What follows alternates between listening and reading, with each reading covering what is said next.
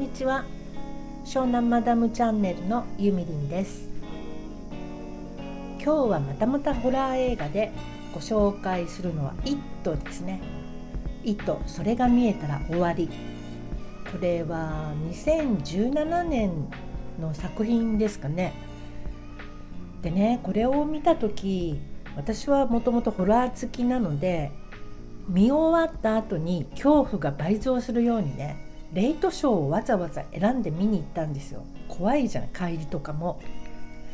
それなのにねどうしてどうして爽やかな感動を胸いっぱいに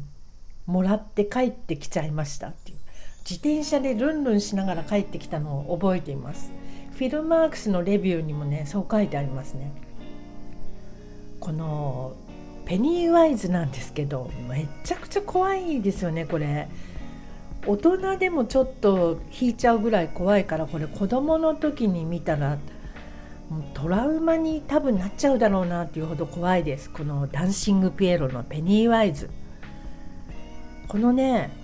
ペニーワイズは27年ごとに片田舎に現れるっていう設定なのね。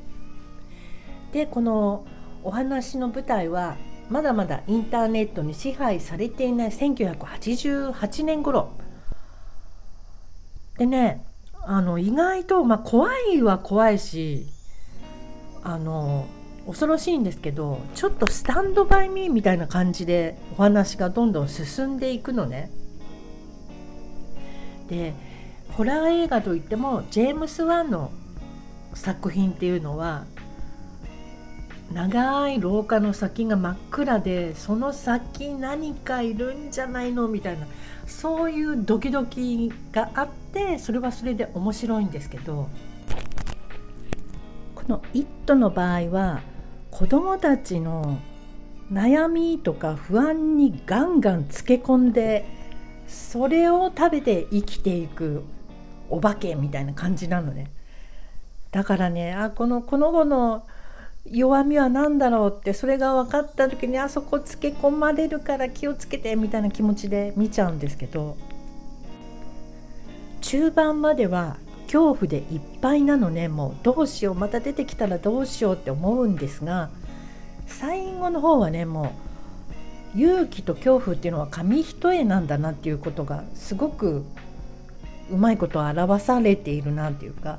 みんなね立ち向かっていくのね。自分たちのその辛い悩みとか心配事もうクソくらえみたいな感じでぶち壊していく感じでねみんなでやっつけちゃうのね。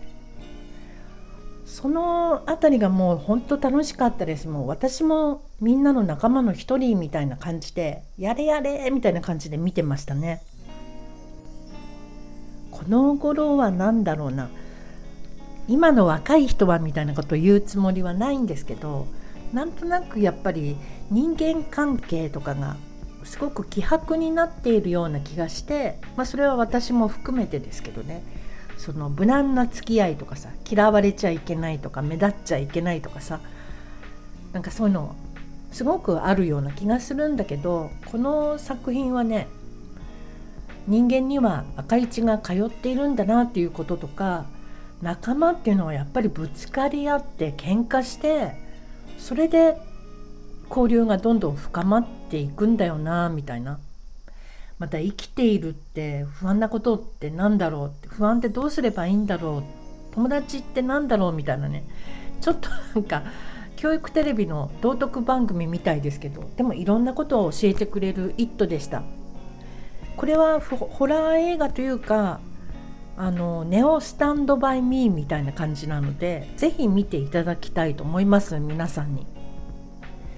リバーフェニックスみたいな子は出てこないけどあんなできたね子供いるんですかって感じですけどね。私はあのメガネの男の子が好きでしたねこの作品では。というわけで今日今日はどうだろうまだ見れるか分かんないけどこの「イット!」のシリーズものをもう一つ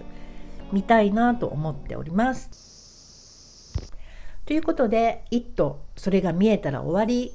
レビューでした。